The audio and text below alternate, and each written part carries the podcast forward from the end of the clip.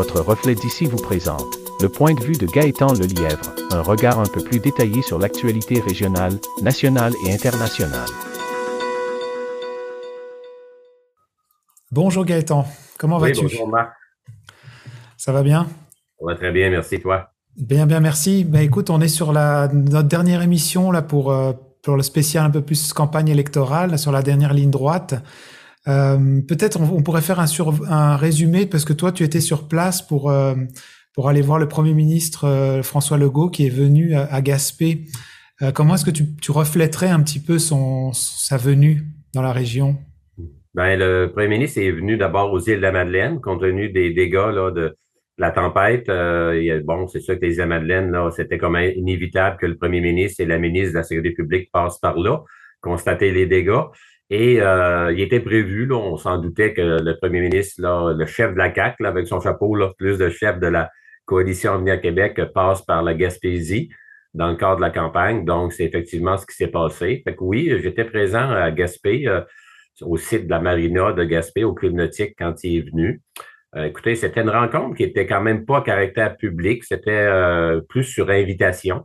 Donc, euh, pas énormément de personnes, mais c'était voulu par l'organisation. La CAC a choisi une rencontre plus discrète, mais avec toute la tournée, tout l'accompagnement médiatique national. Donc, c'est quand même gros. Là.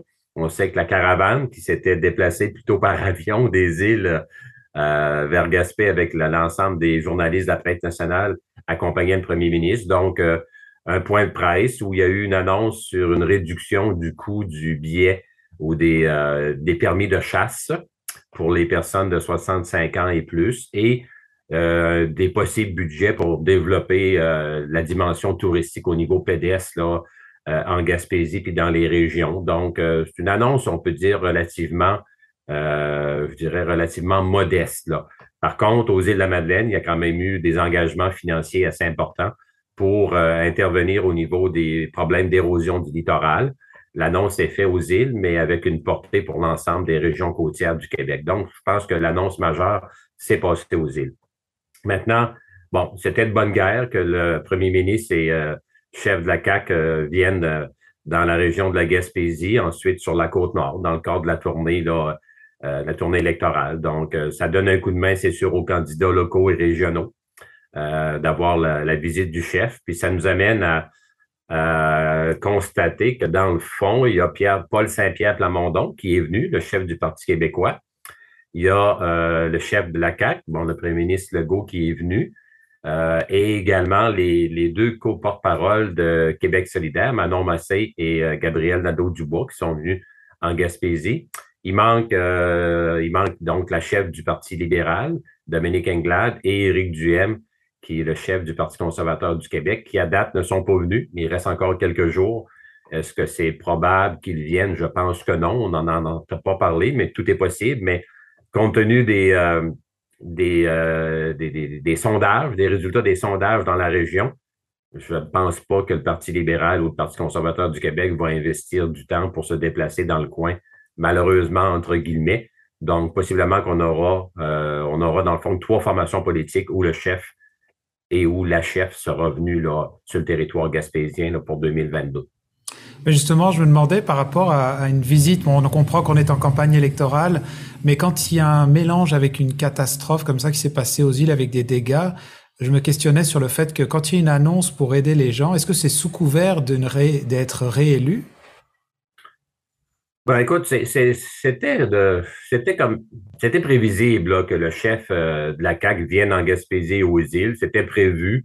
Euh, la tempête tropicale est arrivée puis a fait en sorte que c'est devenu inévitable euh, pour le premier ministre. C'est ça, bon, pour les gens, là, c'est M. Legault qui est venu aux deux endroits, mais, il faut distinguer, je pense, là, son rôle de chef d'État, de premier ministre qui est allé constater les lieux, sur les lieux aux îles de la Madeleine, les dégâts et euh, son chapeau bon, de chef de la coalition Avenir Québec euh, qui faisait le tour de certaines circonscriptions. Donc, euh, c'était prévisible. Maintenant, l'annonce, ce que j'entends, là, ce que j'entendais depuis certaines, un certain temps, depuis quelques semaines, l'annonce d'un budget pour contrer l'érosion du littoral était prévue dans le plan de la CAC. Donc, avec ou sans la, la tempête, selon les informations que j'ai, là, il était prévu euh, d'annoncer des enveloppes budgétaires pour tenter de pallier aux problèmes majeurs là, de l'érosion du, du, littoral dans des régions côtières comme la Gaspésie, les îles de la Madeleine, la Côte-Nord, la Basse-Côte-Nord. Donc, euh, est-ce que c'est électoraliste? Je pense que toute visite d'un chef euh, de parti est électoraliste à la limite. Là. Maintenant, c'est sûr que quand tu es au pouvoir, quand tu es premier ministre, tu as plus de possibilités, hein, peut-être, de faire des annonces qui, oui, peuvent paraître électoralistes, là, parce que tu es au pouvoir, tu as euh, plus de contrôle sur certains éléments que les chefs à l'opposition n'ont pas. Ben, merci pour ce, résumé de, cette visite. Si, vu qu'on termine un peu notre la campagne électorale, est-ce qu'on peut s'en aller dans, je, vais mettre entre guillemets des pronostics, euh, bien qu'on on pourrait peut-être mettre les deux premiers, mais on parlait tout à l'heure de c'était un bon point que tu soulevais sur euh, l'opposition parce que on, avait déjà parlé dans des émissions précédentes que le fait qu'il y ait peut-être beaucoup de choix, ça risque d'être très dilué et diffus et que pour, euh, pour avoir une opposition officielle forte, il faut qu'on ait quand même un minimum de, de députés. Comment toi tu vois cette situation? Ben effectivement, quand on regarde euh, les prévisions du vote, les sondages, ça s'annonce très serré pour la deuxième place. Donc, l'opposition officielle, l'opposition officielle pourrait se retrouver tant au Parti libéral euh, qu'à la qu'au Parti québécois et également euh, euh, au niveau de Québec solidaire. C'est ce qu'on voit dans les résultats. On parle autour de 15% d'appui à ces trois formations politiques-là. Le Parti québécois, qui était vraiment loin derrière, là, est en train de remonter puis rejoindre le Parti libéral et, et Québec solidaire. Donc, on parle de les deuxième, troisième et quatrième places sont pratiquement au même point, avec environ 15% d'appui de l'électorat. Donc, ça, c'est, dans le fond, ça fait une élection qui, euh, où l'engouement est plus à savoir qui va être l'opposition officielle. Parce que, à moins d'un revirement majeur, presque impossible, euh, la CAQ se dirige là, assurément vers un deuxième mandat. Donc, l'engouement de cette course-là, de cette élection 2022 est davantage pour la deuxième place, à savoir qui va être l'opposition officielle. Et en même temps, euh, euh, la troisième et la quatrième place risquent d'être très serrées par rapport à la deuxième. Donc, ça va faire drôle. Je pense que c'est la première fois qu'on va vivre ça au Québec, avoir une opposition qui va se démarquer euh, tellement peu par rapport aux autres formations politiques. Mais encore là, ce que je dis est basé sur les sondages. Peut-être qu'on va être surpris et que le résultat va être très différent. Mais euh, puis encore là, il faut, transposer aussi l'appui en vote vers des circonscriptions, vers des comtés, vers des députés. Ça, c'est tout un autre mécanique.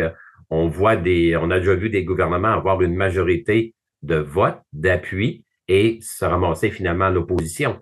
Hein, c'est arrivé à quelques reprises au Québec. Donc, euh, la multiplication des partis, ça fait en sorte que c'est de plus en plus compliqué d'avoir des oppositions fortes.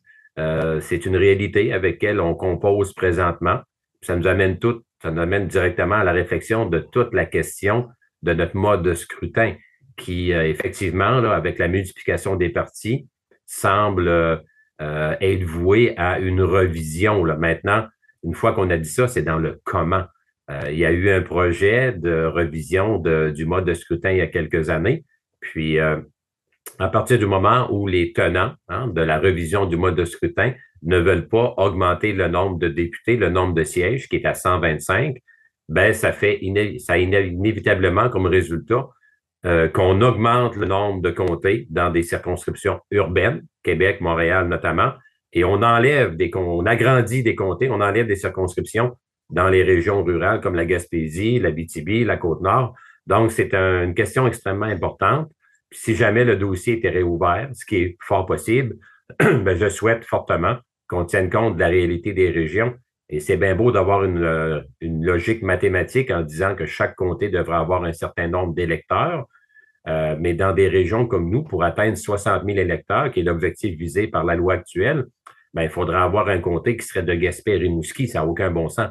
Donc, euh, je pense qu'il faut, oui, envisager d'améliorer peut-être notre mode de scrutin, mais tenir compte de la réalité du grand pays qu'est le Québec, avec un immense territoire, une population dispersée, puis tenir compte du fait que la population a besoin d'avoir accès à son député, euh, donc dans des distances, dans des temps de déplacement raisonnables. Et le député aussi ne peut pas couvrir des territoires trop grands. démesuré, ça ferait en sorte finalement que tout le monde serait perdant, la démocratie, les citoyens et citoyennes des régions, puis également le député.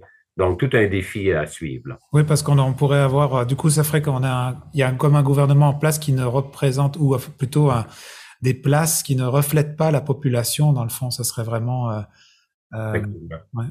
Effectivement, c'est tout un. Puis je pense que c'est un débat qui est inévitable. On va devoir au cours des prochaines années en reparler. D'ailleurs, la coalition Avenir Québec s'était engagée à revoir le mode de scrutin. Finalement, le premier ministre a a décidé que ce n'était pas une priorité. C'est sûr que la COVID est arrivée, deux ans de COVID, de crise là, à travers le quatre ans. Le gouvernement a dû faire des choix. C'est un des dossiers qui a tassé. Mais c'est sûr qu'il y a, des, il y a les tenants de la réforme du mode de scrutin vont revenir à la charge. Moi, ce que je souhaite comme euh, défenseur des régions, euh, c'est qu'on tienne compte de la réalité des régions pour les raisons que j'ai mentionnées tout à l'heure et ne pas uniquement avoir une logique mathématique bête en disant Écoutez, on est 8 millions de population au Québec, on divise ça par 125 comtés, il y a tant d'électeurs, puis on fait une règle de trois. Ça, c'est bête, là. Ça serait vraiment dommage, et très dommageable, là, pour euh, les régions euh, d'avoir euh, un raisonnement de cette façon-là. Je pense qu'il faut être plus imaginatif. Il faut tenir compte des réalités de notre territoire, de notre milieu, puis trouver une façon, si jamais on doit améliorer, modifier le mode de scrutin, il faut trouver une façon qui respecte autant euh, les citoyens et citoyennes des, grandes, des, grands centres que les citoyens et citoyennes des régions. Donc, euh, c'est ça le défi qui nous interpelle, mais je suis convaincu que si les gens sont de bonne foi, euh, c'est quelque chose qui est faisable, mais il faut que ça se fasse pas au détriment des régions, ce qui était malheureusement prévu dans le modèle de revision qui avait été proposé il y a quelques années. Donc, ça, c'est clair qu'il va falloir que les régions soient très vigilantes pour ne pas perdre encore plus de représentation politique. Déjà, on est, euh, on est inférieur, on a un nombre de représentants inférieur à l'Assemblée nationale, compte tenu de notre seuil populationnel. Si on aggrave ça, ben là, je pense que ce serait inacceptable pour les régions. Bon, alors pour terminer cette émission, est-ce qu'on annonce un, pronostic euh, première, deuxième, troisième place? Comment toi tu vois ça avec toute ton expérience? Euh, c'est dur à dire, Marc. C'est vraiment une, une, une campagne électorale qui est très, très particulière. Euh, au national, comme je le disais, normalement, la CAQ devrait être en place. Euh, la deuxième place va se jouer, selon moi, entre Québec solidaire et le Parti libéral. Et le Parti québécois, probablement, il y a une grosse remontée de la part du chef Paul Saint-Pierre Plamondon, qui a fait une excellente campagne, euh, mais qui a parti de très, très bas. Donc, est-ce qu'il va réussir? je pense qu'il va manquer de temps pour rejoindre peut-être la deuxième ou la troisième place, mais tout est possible. On verra en politique. Là, une semaine encore, c'est il peut se passer bien des choses dans une semaine. Ça peut se corser, il peut sortir des, des plures de bananes énormes. Euh, les gens, souvent, les formations politiques gardent euh, beaucoup de squelettes d'un placard pour les dernières journées pour influencer le vote. Donc, tout est possible de part et d'autre.